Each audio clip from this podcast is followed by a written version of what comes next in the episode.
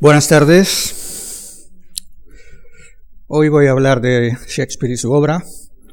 Empezaré por decir que sintetizar en una hora una obra tan rica y tan compleja como la de Shakespeare es bastante ilusorio y corre el riesgo de caer en simplificaciones y generalidades. Yo voy a intentar evitar ambas en la medida de lo posible o al menos reducirlas. Y para ello me voy a centrar en un aspecto característico de su obra, tal como se manifiesta en cuatro obras de Shakespeare muy distintas entre sí y además de periodos distintos de su producción dramática. Obras que ilustran muy bien eh, este aspecto del que hablaré enseguida y que le muestran como un artista en continua evolución y experimentación. Y aunque no ande muy sobrado de tiempo, no me gustaría terminar sin hablar de su poesía, porque entiendo que es, eh, especialmente sus sonetos, una parte esencial del conjunto de su obra. Para algunos, William Shakespeare es el mayor escritor de todos los tiempos, ha sido objeto de admiración y hasta de veneración. Pero tampoco le han faltado detractores, y entre ellos algunos tan ilustres como Voltaire, el novelista Tolstoy o el filósofo Wittgenstein. A los efectos de mi intervención me voy a referir al primero, Voltaire. Para Voltaire, Shakespeare es un autor con muchos más defectos que virtudes, y sus tragedias son, cito literalmente, farsas monstruosas. Un ejemplo. Le molestan en especial las, lo que él llama chanzas de zapateros y remendones en una obra tan noble como Julio César. También decía a este respecto que em, Marco Bruto y Casio hablan, dice él, como parroquianos de taberna y no como personajes de tragedia.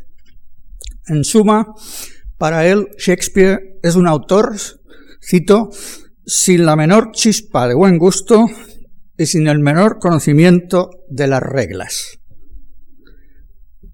Han oído bien, sin el menor conocimiento de las reglas. Y esto se explica porque Voltaire es un escritor neoclásico, como ustedes saben, y por lo tanto defensor de las reglas del neoclasicismo. Una de las más sagradas de ellas era la pureza de los géneros. Es decir, que una tragedia solo debe contener elementos trágicos y no admitir elementos de comedia, y menos de comedia vulgar, como los que Voltaire y otros veían en Shakespeare. Por ejemplo, el español Juan Andrés, jesuita, hacia, también en el siglo XVIII. Le molestaba especialmente el diálogo que él llamaba grosero de los marineros en la primera escena de La Tempestad. Y Moratín, otro neoclásico, me refiero a hijo, Leandro Fernández de Moratín, traductor de Hamlet, a él le molestaban las, cito, ridiculeces y chocarrerías que decían no solo los personajes secundarios, sino también los principales. Pero, como todos sabemos, el gusto literario cambia y el gusto literario cambió también con el romanticismo.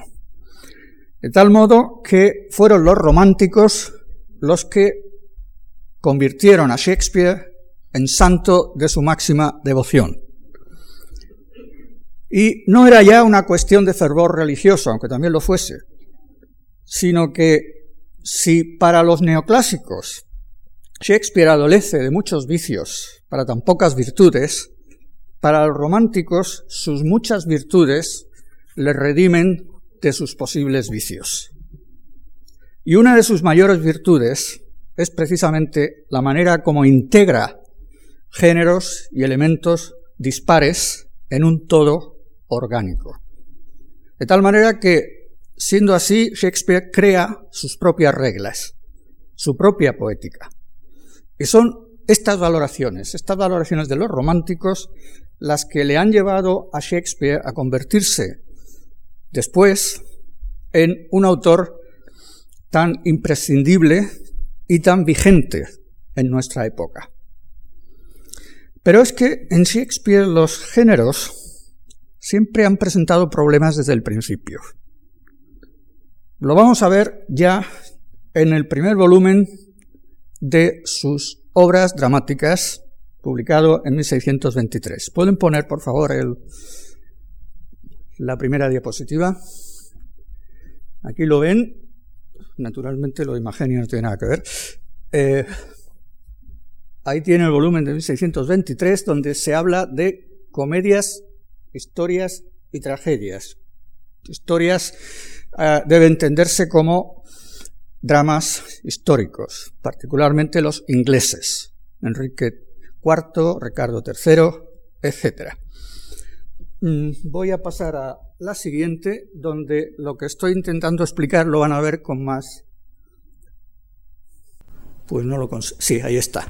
Bueno, ahora viene, como ustedes ven, lo que se llama el catálogo, que es la clasificación de sus obras.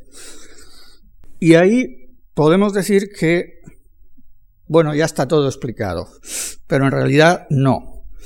Porque, en primer lugar, hay obras de género dudoso o discutible, hay bastantes, pero, por ejemplo, Troilo y Crésida, que por cierto, fíjense que en, esta, en este ejemplar conservado, alguien ha escrito Troilo y Crésida porque en el original no constaba. Es decir, sí consta el texto de la obra, pero no han puesto el título aquí. Entonces, algún lector, presumiblemente de esta época, a juzgar por la caligrafía, se dio cuenta de que al impresor se le había olvidado añadir Troilo y Crésida y lo pone como tragedia. Bueno, pues hoy día nadie, creo yo, aceptaría como tragedia Troilo y Crésida salvo que dijeran, bueno, tragedia, pero tragedia satírica, no tragedia pura, etc.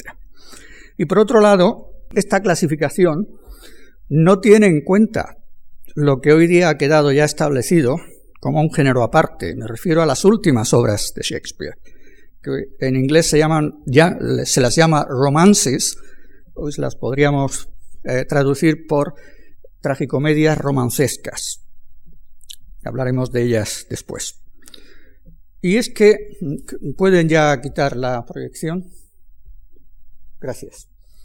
Y es que las obras de Shakespeare no suelen ser géneros puros. Y aquí Voltaire y los neoclásicos tenían razón, aunque empleasen esa razón para atacar a Shakespeare y no para valorar su obra.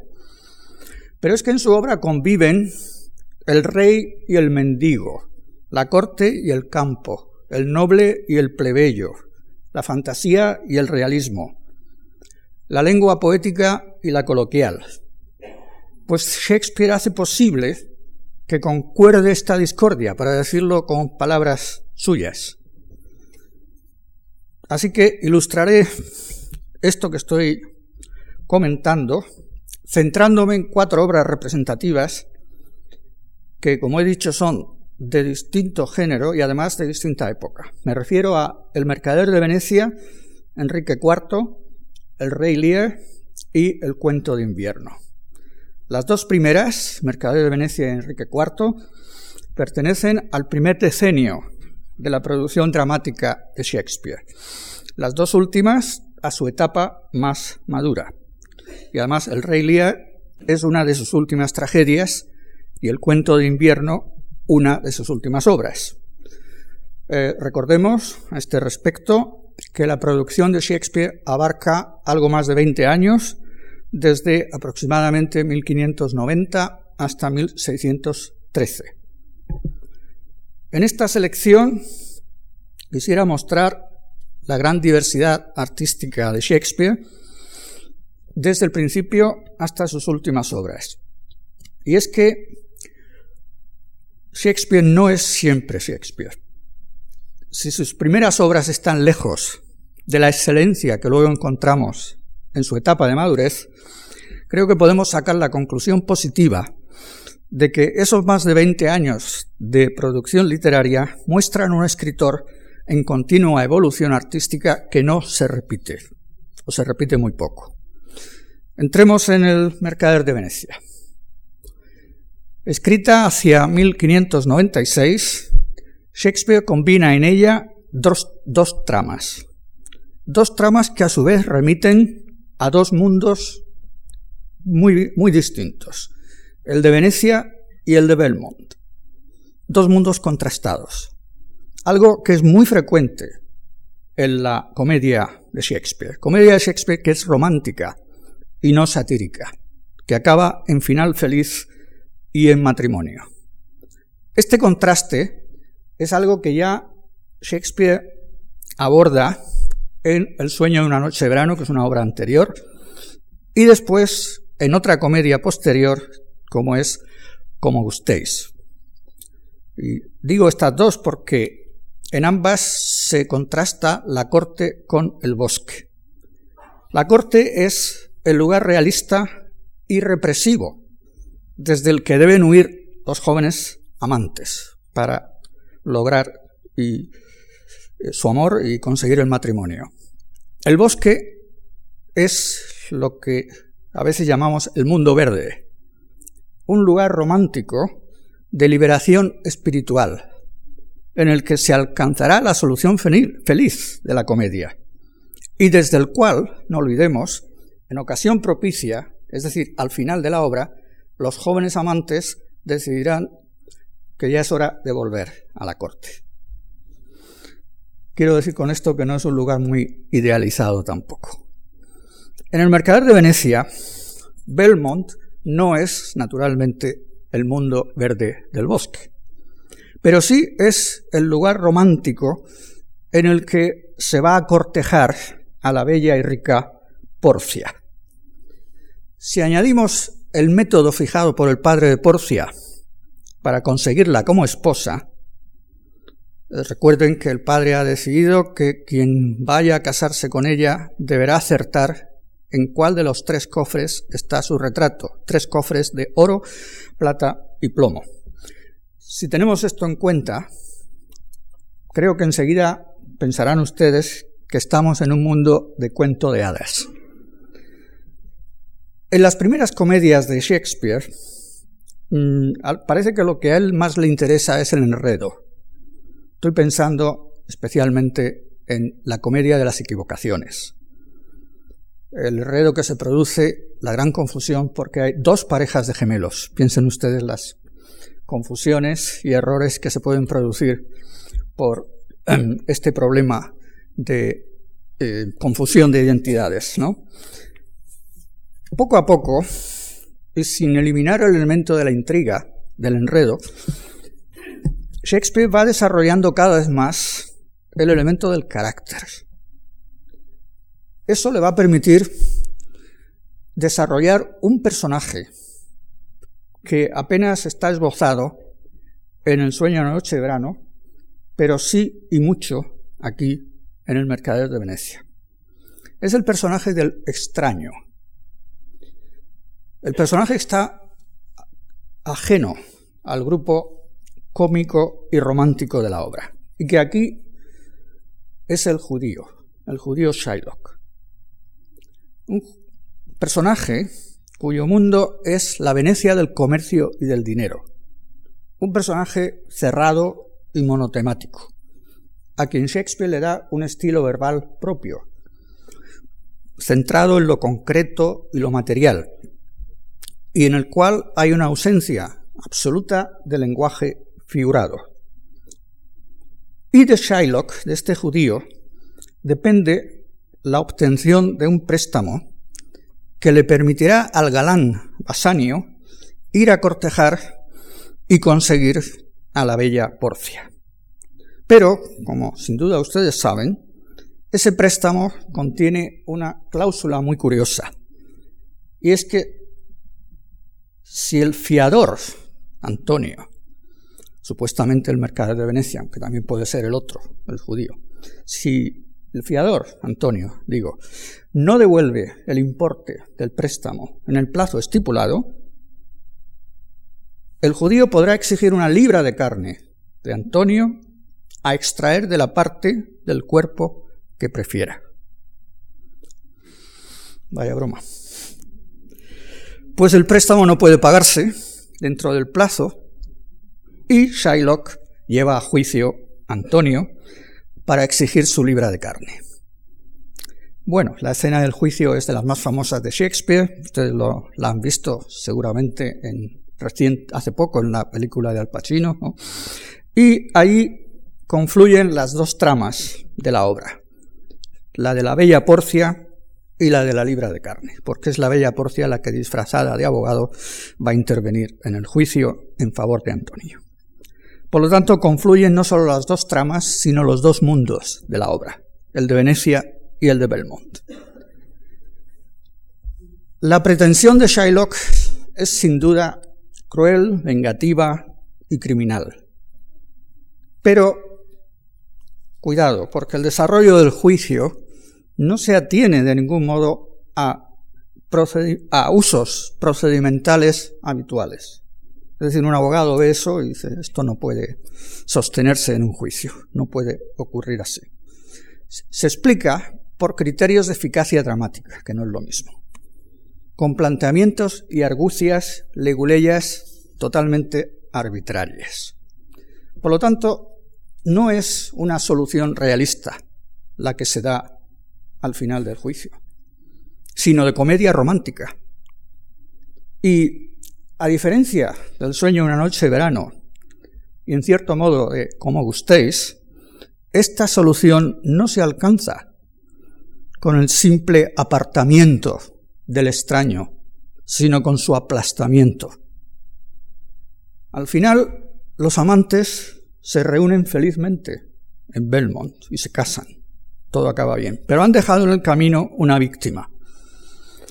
Y esta es una solución que no siempre deja satisfechos a los lectores o a veces a los espectadores. Por eso el mercado de Venecia está incluida para algunos entre las llamadas obras desagradables de Shakespeare. Hay algunas representaciones del siglo XIX, hay una muy, famosa en Viena, en la que quitaron el quinto acto, de tal modo que la obra termina en la escena del juicio.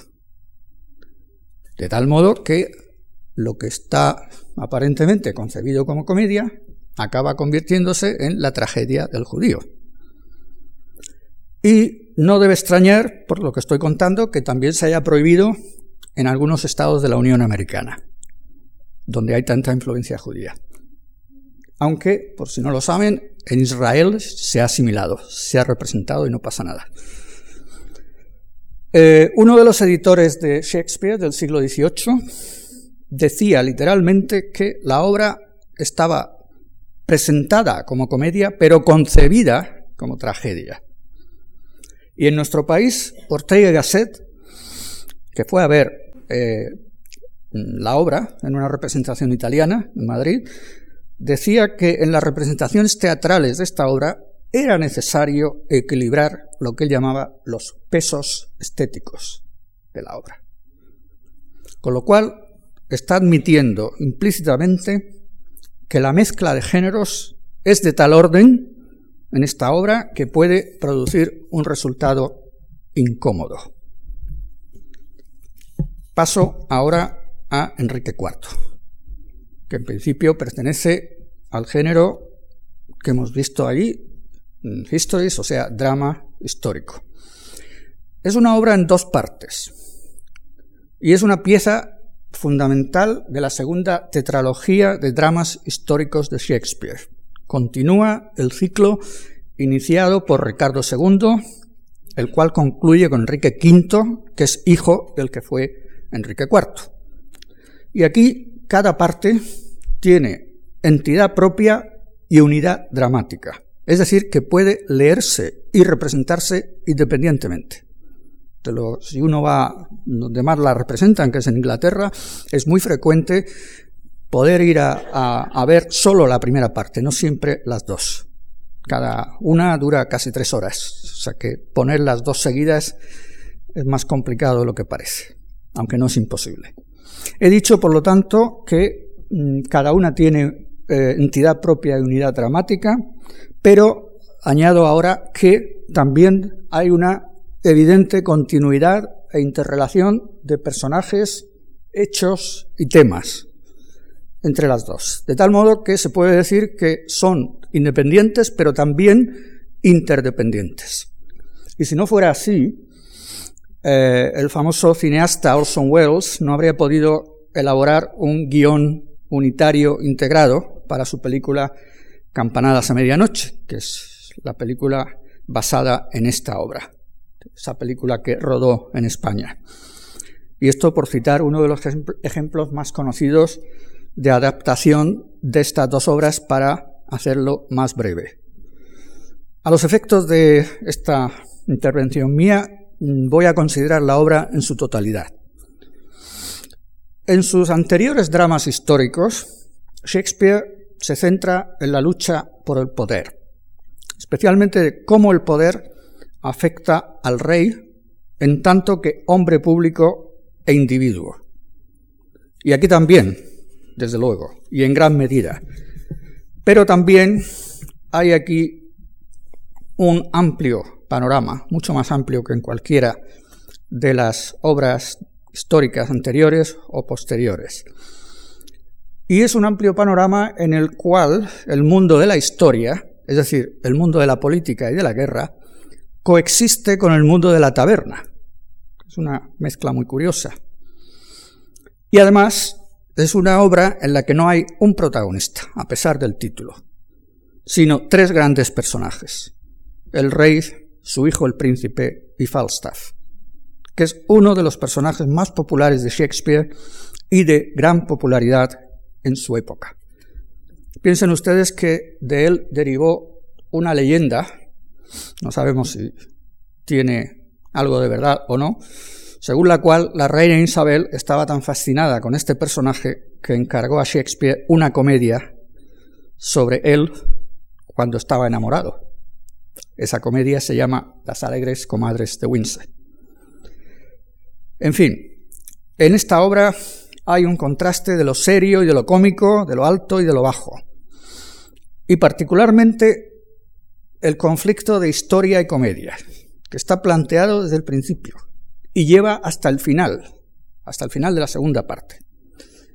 Y lo hace a través de una gran variedad de temas. La política, la amistad, la vida picaresca, las relaciones padre-hijo, entre otras. Hay efectivamente aquí en esta obra un conflicto entre el padre y el hijo, que tiene su raíz en la historia porque en el reinado de Enrique IV, el rey tuvo que hacer frente a constantes rebeliones, pero también la rebelión familiar, la de su hijo, que por lo visto estaba más interesado en el mundo de la taberna que en el mundo de la corte.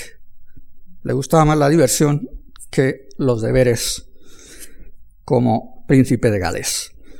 Pero la situación real ya está planteada en la segunda escena de la obra, es decir, al comienzo de la obra. Es una escena cómica, pero presentada con mucha ironía. Ahí vemos al príncipe en su relación con Falstaff, entregado a la vida pícara y disipada, y Falstaff ya pensando en qué prebenda o qué sinecura va a obtener cuando el príncipe sea rey. ¿Qué voy a sacar de todo esto? Al final de la escena, sin embargo, el príncipe deja claro que es muy consciente de que va a ser rey y que entonces se habrá acabado su vida de taberna y sus amistades picarescas, pero que mientras tanto, cito, seguiré la vena desatada de su ociosidad, es decir, seguiré divirtiéndome con ellos. Y ya al final de este monólogo, anuncia la transformación que experimentará cuando ciña la corona, muerto su padre.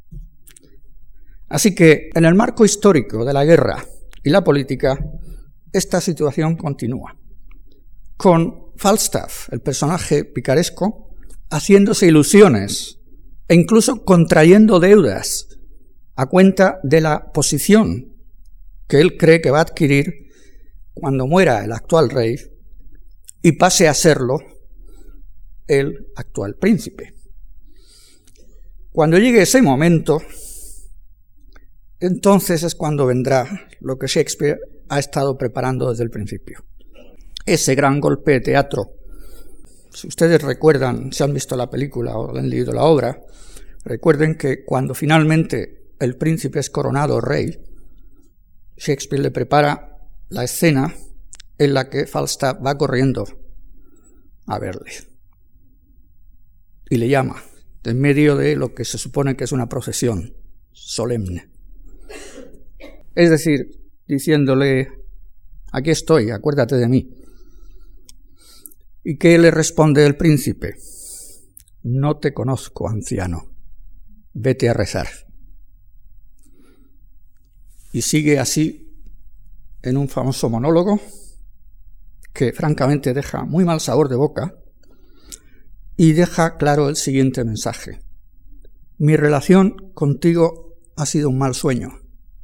Ahora, despierto, abomino de ella. Se acabó. Es muy político y dice, no te voy a dejar tirado en la calle. Voy a proveer para que tengas una pensión, para que no te mueras de hambre y para que no te des a la vida criminal. Y ya veremos después si te regeneras o no. Es decir, combina lo desagradable del mensaje con la maniobra política de el nuevo rey que dice todo lo que dice en presencia, se supone, de la corte y del pueblo. Pero tan popular era este personaje, Falstaff, que en el epílogo de esta segunda parte, Shakespeare ya anuncia su retorno. Es decir, sabe que no se puede permitir el lujo de prescindir de un personaje tan popular. Es como decirle al al público, bueno, ha habido que hacer esto, pero no os preocupéis que lo voy a traer más después. Y ya anuncia su retorno en el epílogo de esta segunda parte. El retorno se supone que será en la siguiente obra, Enrique V. Pero en ella muere Falstaff, aparentemente del disgusto que le ha causado el joven rey, al rechazarlo. Una vez más, la mezcla de géneros puede resultar incómoda. Aunque es verdad, Shakespeare nos ha ido preparando desde el principio para que entendamos lo que es el poder y lo que son los poderosos y lo que son las realidades del poder, lo que hoy día se llama la realpolitik.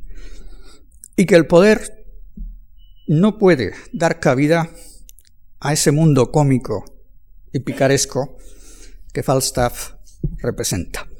Paso a hablar ahora de una obra de la segunda década literaria de Shakespeare. Me refiero al Rey Lear. Tragedia. En sus primeras tragedias Pienso ahora en Romeo y Julieta. La desgracia que constituye la tragedia se suele atribuir a las estrellas. Las estrellas son las culpables de la desgracia de Romeo y de Julieta. Seguramente recordarán el momento en el que cuando erróneamente le dicen a Julieta, ah, perdón, a Romeo que Julieta ha muerto, digo erróneamente porque no ha muerto, sino que ha tomado esa pócima que la tiene durmiente durante 48 horas, eh, cuando Romeo oye que Julieta ha muerto, digo erróneamente, se dirige al cielo y dice, ¿eso e-, e-, es verdad? Pues entonces yo os desafío, estrellas, porque sois vosotras las que habéis causado la muerte de mi amada. Es decir, son las estrellas las que rigen el destino de los protagonistas. Esta es la concepción que se desprende de las primeras tragedias de Shakespeare y singularmente de Romeo y Julieta.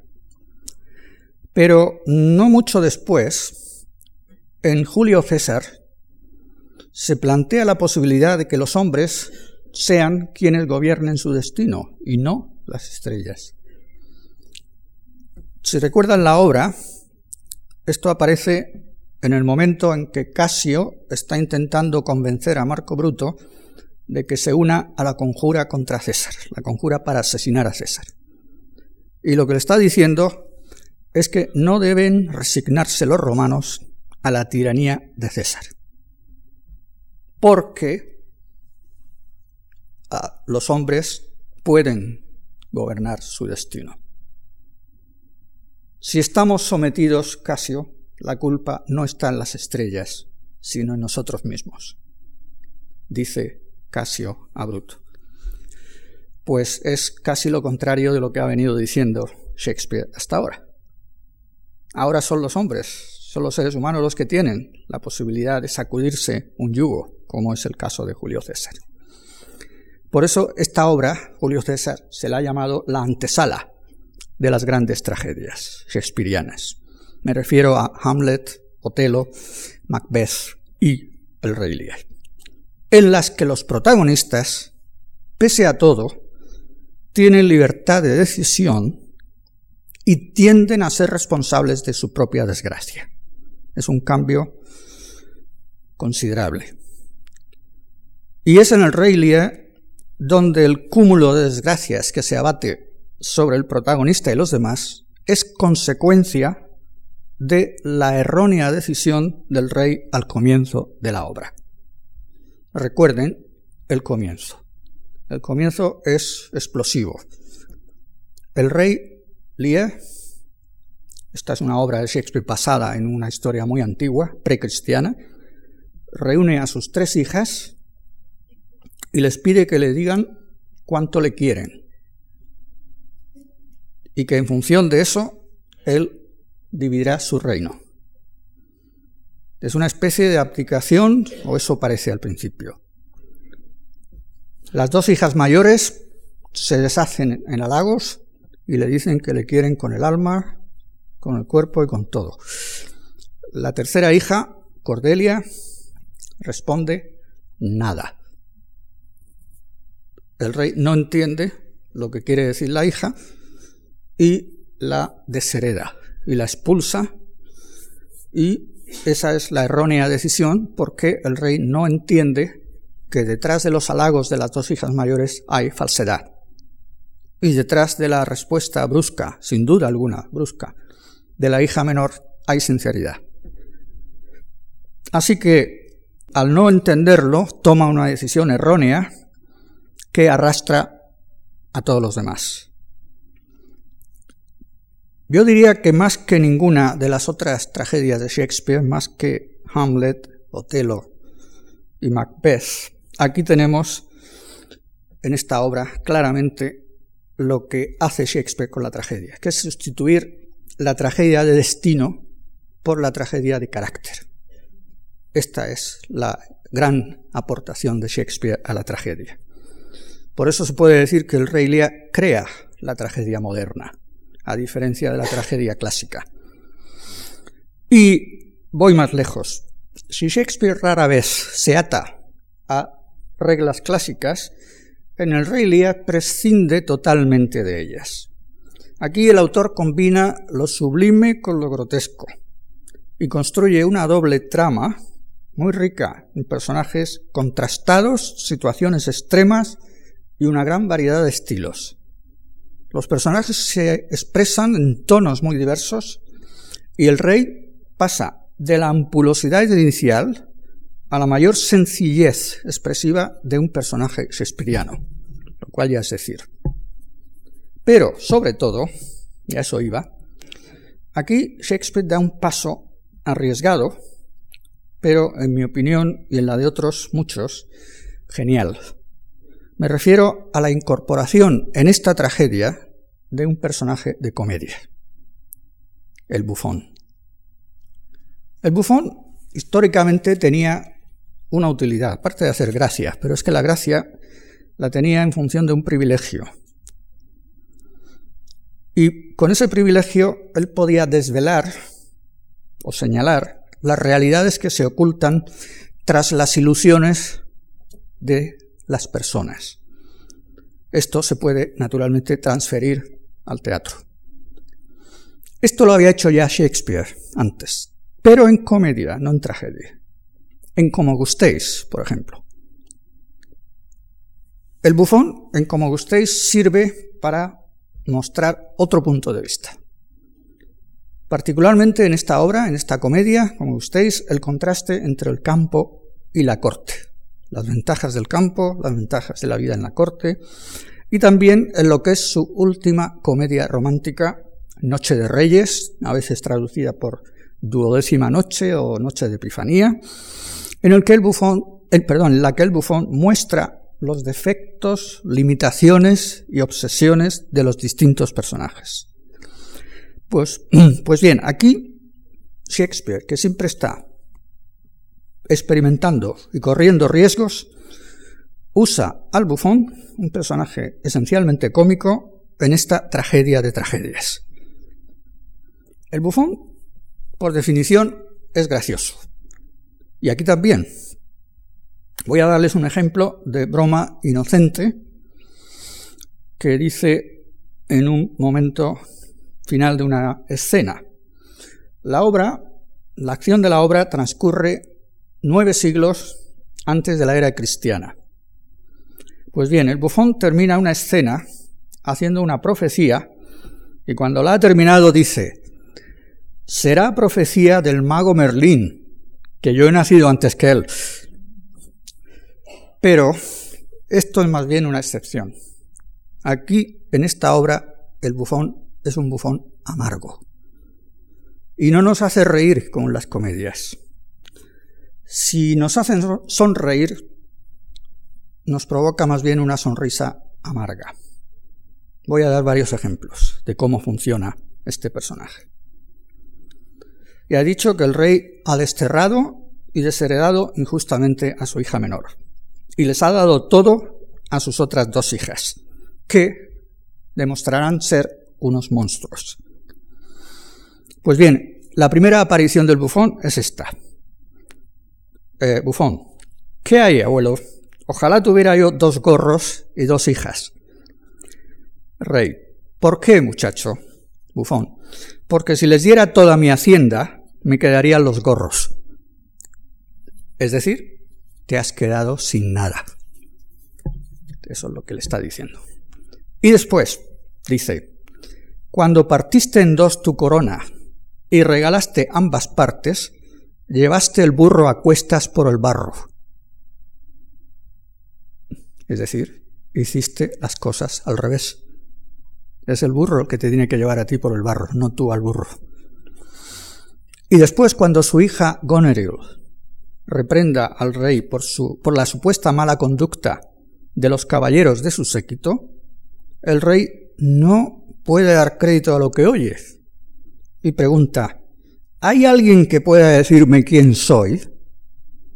Y el bufón le responde, la sombra de Elías. Es decir, que no es cuestión solo de que haya dado la hacienda a sus dos hijas mayores, Ahora es una cuestión de identidad. ¿Quién es ahora el rey? ¿Soy yo el que era? ¿Soy otro? Y además hay una sutileza que les voy a contar. En el original, la sombra de Elías, en inglés isabelino, sombra, quería decir no solo lo que parece que quiere decir, sino también actor. Con lo cual, cuando dice la sombra de Elías, está diciendo al mismo tiempo la sombra y eres un actor representándote o representando al que fue el rey. Fíjense la conjunción de significados a la vez. Pues bien, el rey abandona la casa de su hija y ahora el bufón tiene con él este diálogo. ¿Sabes por qué tenemos la nariz en medio de la cara? No. Para tener un ojo a cada lado. Así se ve lo que no se puede oler. Y el rey responde, fui injusto con ella. Ella es la hija menor. Ahora lo reconoce. Y después hay este otro diálogo. Dice el bufón, abuelo, si fueses mi bufón, te mandaría azotar por ser viejo antes de tiempo. ¿Qué quieres decir? Que no deberías haberte hecho viejo hasta haber sido sensato. Sigo con la acción. Lear cree que se está volviendo loco o que le está viniendo un ataque de histeria, que, según la creencia de la época, se originaba en el estómago y subía al pecho. Así que, cuando después cree que su segunda hija no le recibe y le está desairando, él vuelve a sentir lo mismo. Y ahí es donde las bromas del bufón adquieren más palpablemente una incongruencia muy amarga. Dice el rey, ah, el corazón, se me sube el corazón. Abajo. Y dice el bufón, tú grítale, abuelo, como aquella cocinera que metía las anguilas vivas en la masa. Les zurraban la cresta con un palo, gritándoles, abajo, rebeldes, abajo. Muy graciosos, pero en un momento muy trágico. Así que el bufón no solo muestra los defectos y las carencias del rey, sino que es el que le lleva al reconocimiento de su error trágico, de su culpa, a admitir que ha sido injusto con su hija Cordelia. Se ha dicho que el bufón representa la locura inminente de Elías, porque cuando, en cuanto éste se vuelve loco, el bufón desaparece. Pero hay otra explicación, más material, pero que no invalida esta otra que acabo de decir. Y es que en esta obra, el bufón y Cordelia no coinciden nunca en escena. Es decir, que eran interpretados por el mismo actor, haciendo doblete. Y si eso es así, la interpretación que se podría dar es que el bufón reemplaza a esta hija como conciencia de Lie. Conciencia en el doble sentido intelectual y moral de la palabra. Después del bufón vendrá, vendrán más escenas cómico-grotescas, pero esta vez expresadas por un falso mendigo que se llama Pobre Tom. Es otro elemento supuestamente incongruente en una tragedia, pero lleva al rey a un reconocimiento distinto, el reconocimiento de los pobres, el reconocimiento de los mendigos, que es necesario para que la caída del rey sea consciente, porque esta era una vieja herencia medieval de la tragedia en tiempo de Shakespeare, la idea de la caída, y especialmente caída de rey a mendigo, de tenerlo todo a no tener nada. Hubo, para terminar esta parte, quisiera añadir que hubo un rey Lear anónimo antes del de Shakespeare, basado en la misma historia antigua, pero con un tratamiento mucho más convencional y un final feliz basado en la reconciliación. Pero lo que hace Shakespeare es tomar la historia original y privarla de su final feliz, darle un giro trágico y desgarrador. Seguramente porque él vio que en esa historia inicial, esa historia antigua, o mejor dicho, de esa historia antigua, de los datos fundamentales de esa historia, no podía salir nada, eh, no podía salir un final feliz, tenía que acabar mal. Y lo hizo, como he intentado explicar, empleando elementos de género muy dispares y utilizando a un bufón y a un falso mendigo, que no son elementos típicos de tragedia como indicadores del rumbo que va a tomar lo trágico. Paso a la cuarta de las obras, que es el cuento de invierno, obra de su último periodo creador, en el que no escribió ni tragedias ni comedias, sino tragicomedias romancescas. Me refiero a Pericles, Cimbelino el cuento de invierno y La tempestad. En estas obras hay siempre un final feliz, pero una acción bastante seria que sigue una trama de pérdida y recuperación, discordia y reconciliación en la que intervienen elementos sobrenaturales. Es un género de origen italiano que era nuevo en el teatro inglés eh, poco antes de que Shakespeare se dedicase a él. Pues bien, en Shakespeare parece ser que el nuevo género le sugiere un tratamiento, si cabe, aún más experimental que en las obras anteriores, tanto en el simbolismo de la historia misma como en la dramaturgia, a veces muy, muy arriesgada, muy orientada siempre hacia lo asombroso y lo espectacular. Tengamos en cuenta que estas obras son fruto del último Shakespeare, un escritor pletórico de recursos poéticos y dramáticos y dispuesto a la más extrema experimentación. Y creo que el cuento de invierno es quizá el mejor ejemplo que puedo tomar para explicarlo. Porque en él Shakespeare parece dispuesto a saltarse todas las reglas posibles y todas las convenciones literarias y dramáticas con la máxima osadía, como paso a explicar. La acción se desarrolla en dos tiempos. Y digo tiempos, podría decir partes, pero es que hay un intervalo de 16 años entre el primero y el segundo. Pasa de Bohemia a Sicilia.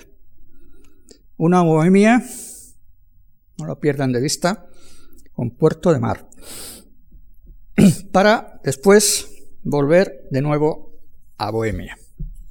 Y en ella se alternan tragedia y comedia, fantasía y realismo, corte y campo, nobleza y picaresca. Y en un mismo plano temporal convergen la antigüedad griega y la modernidad isabelina. Pero voy más lejos, para ser más preciso.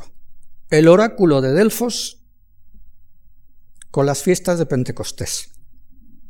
Las invocaciones a Júpiter, y Apolo con emperadores rusos. Y no he terminado.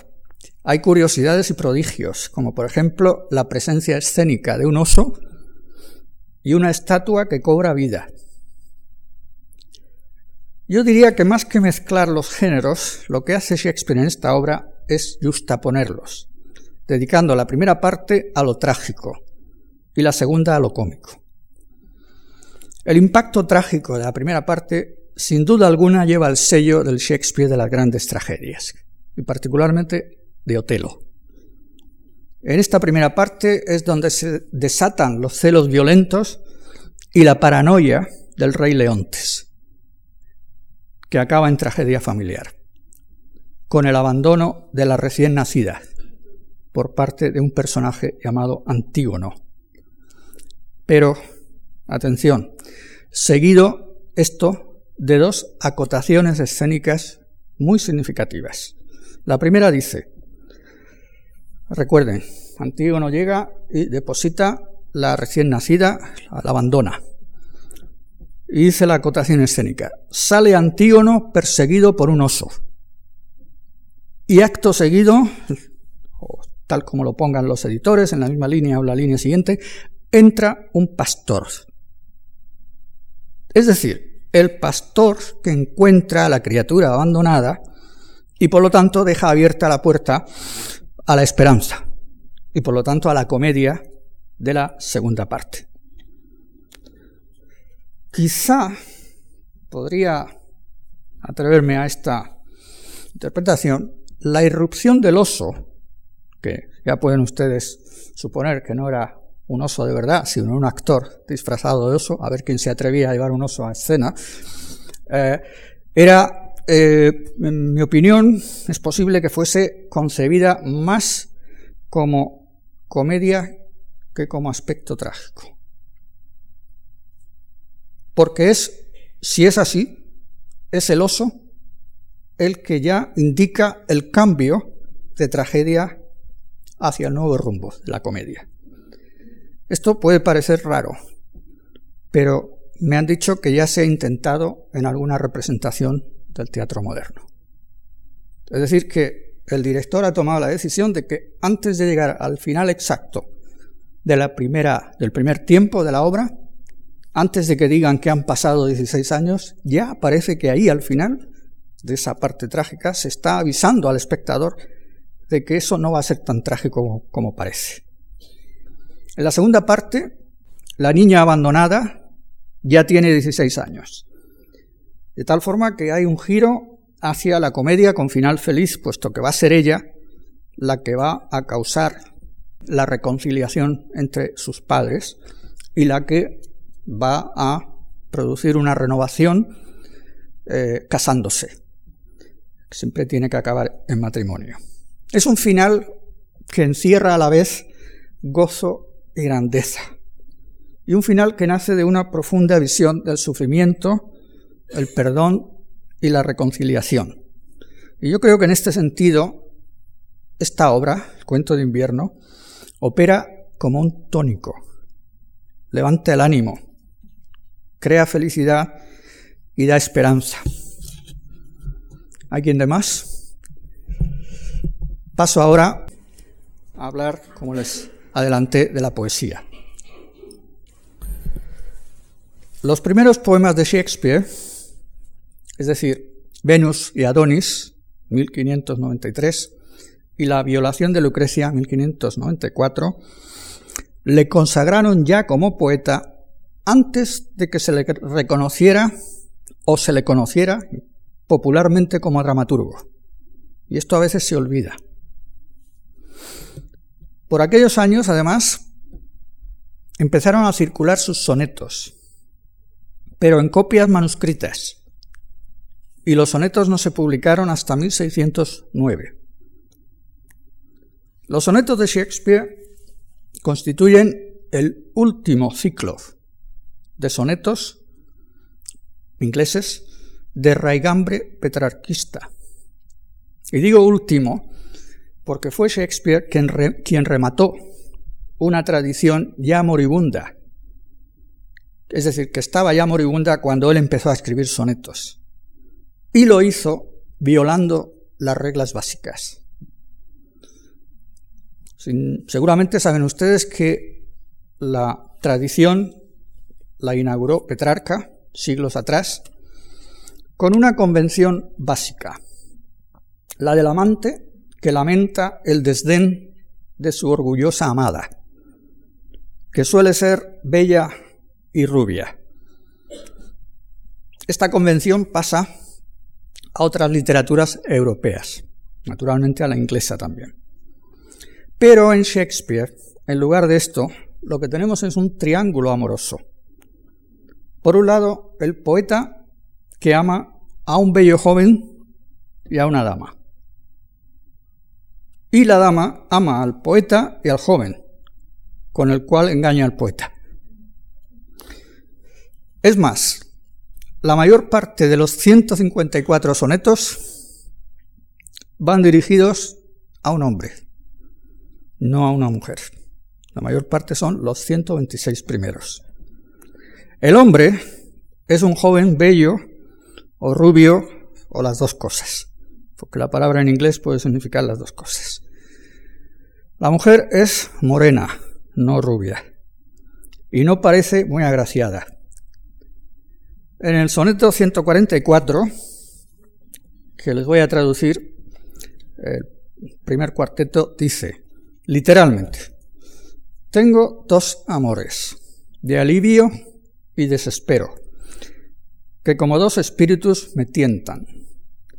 El ángel bueno es un hombre bello, el mal espíritu, mujer de mal color.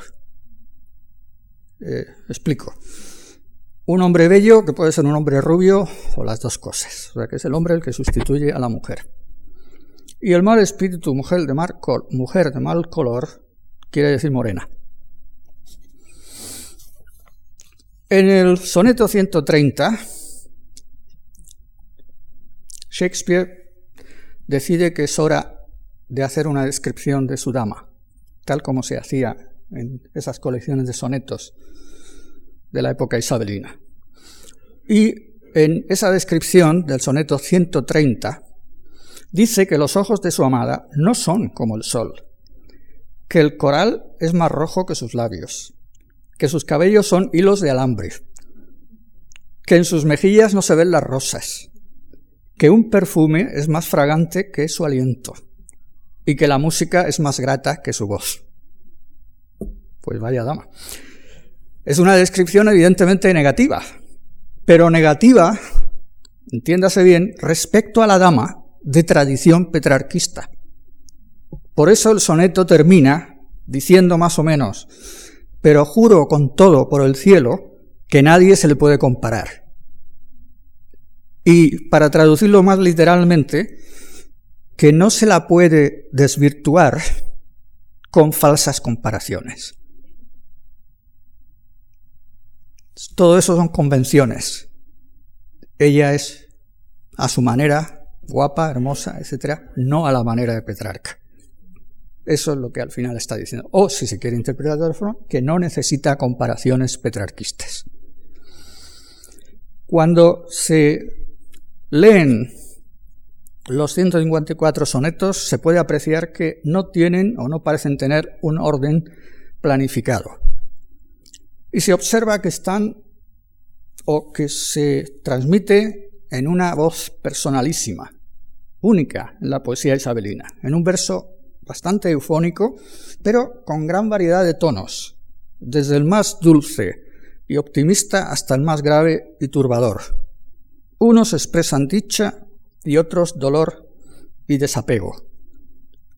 No siempre fueron apreciados, pero hoy día están revalorizados, probablemente porque ya no creemos en nuestra época que el artificio barroco sea incompatible con la emoción ni con la pasión. He querido terminar esta segunda y última intervención mía refiriéndome a la poesía de Shakespeare y en especial a sus sonetos, porque el dramaturgo Shakespeare era un poeta de primer orden, como eh, demostró en poemas singulares, como los que he mencionado, y en una colección de sonetos realmente única. Pero es que sus obras dramáticas están impregnadas de poesía y contienen composiciones poéticas muy variadas. En cuanto a los sonetos, este año se cumple el cuarto centenario de su publicación en Londres y creo que era un buen momento para recordarlos. Este centenario va a tener su proyección en distintas actividades y publicaciones, tanto en el mundo de habla inglesa como fuera de él. En otoño se publicará en Suiza una macroantología con traducciones en más de 60 idiomas, de la que habrá, por cierto, una selección de versiones castellanas de los sonetos, tanto españolas como hispanoamericanas, así como otras catalanas, vascas y gallegas. Muchas gracias.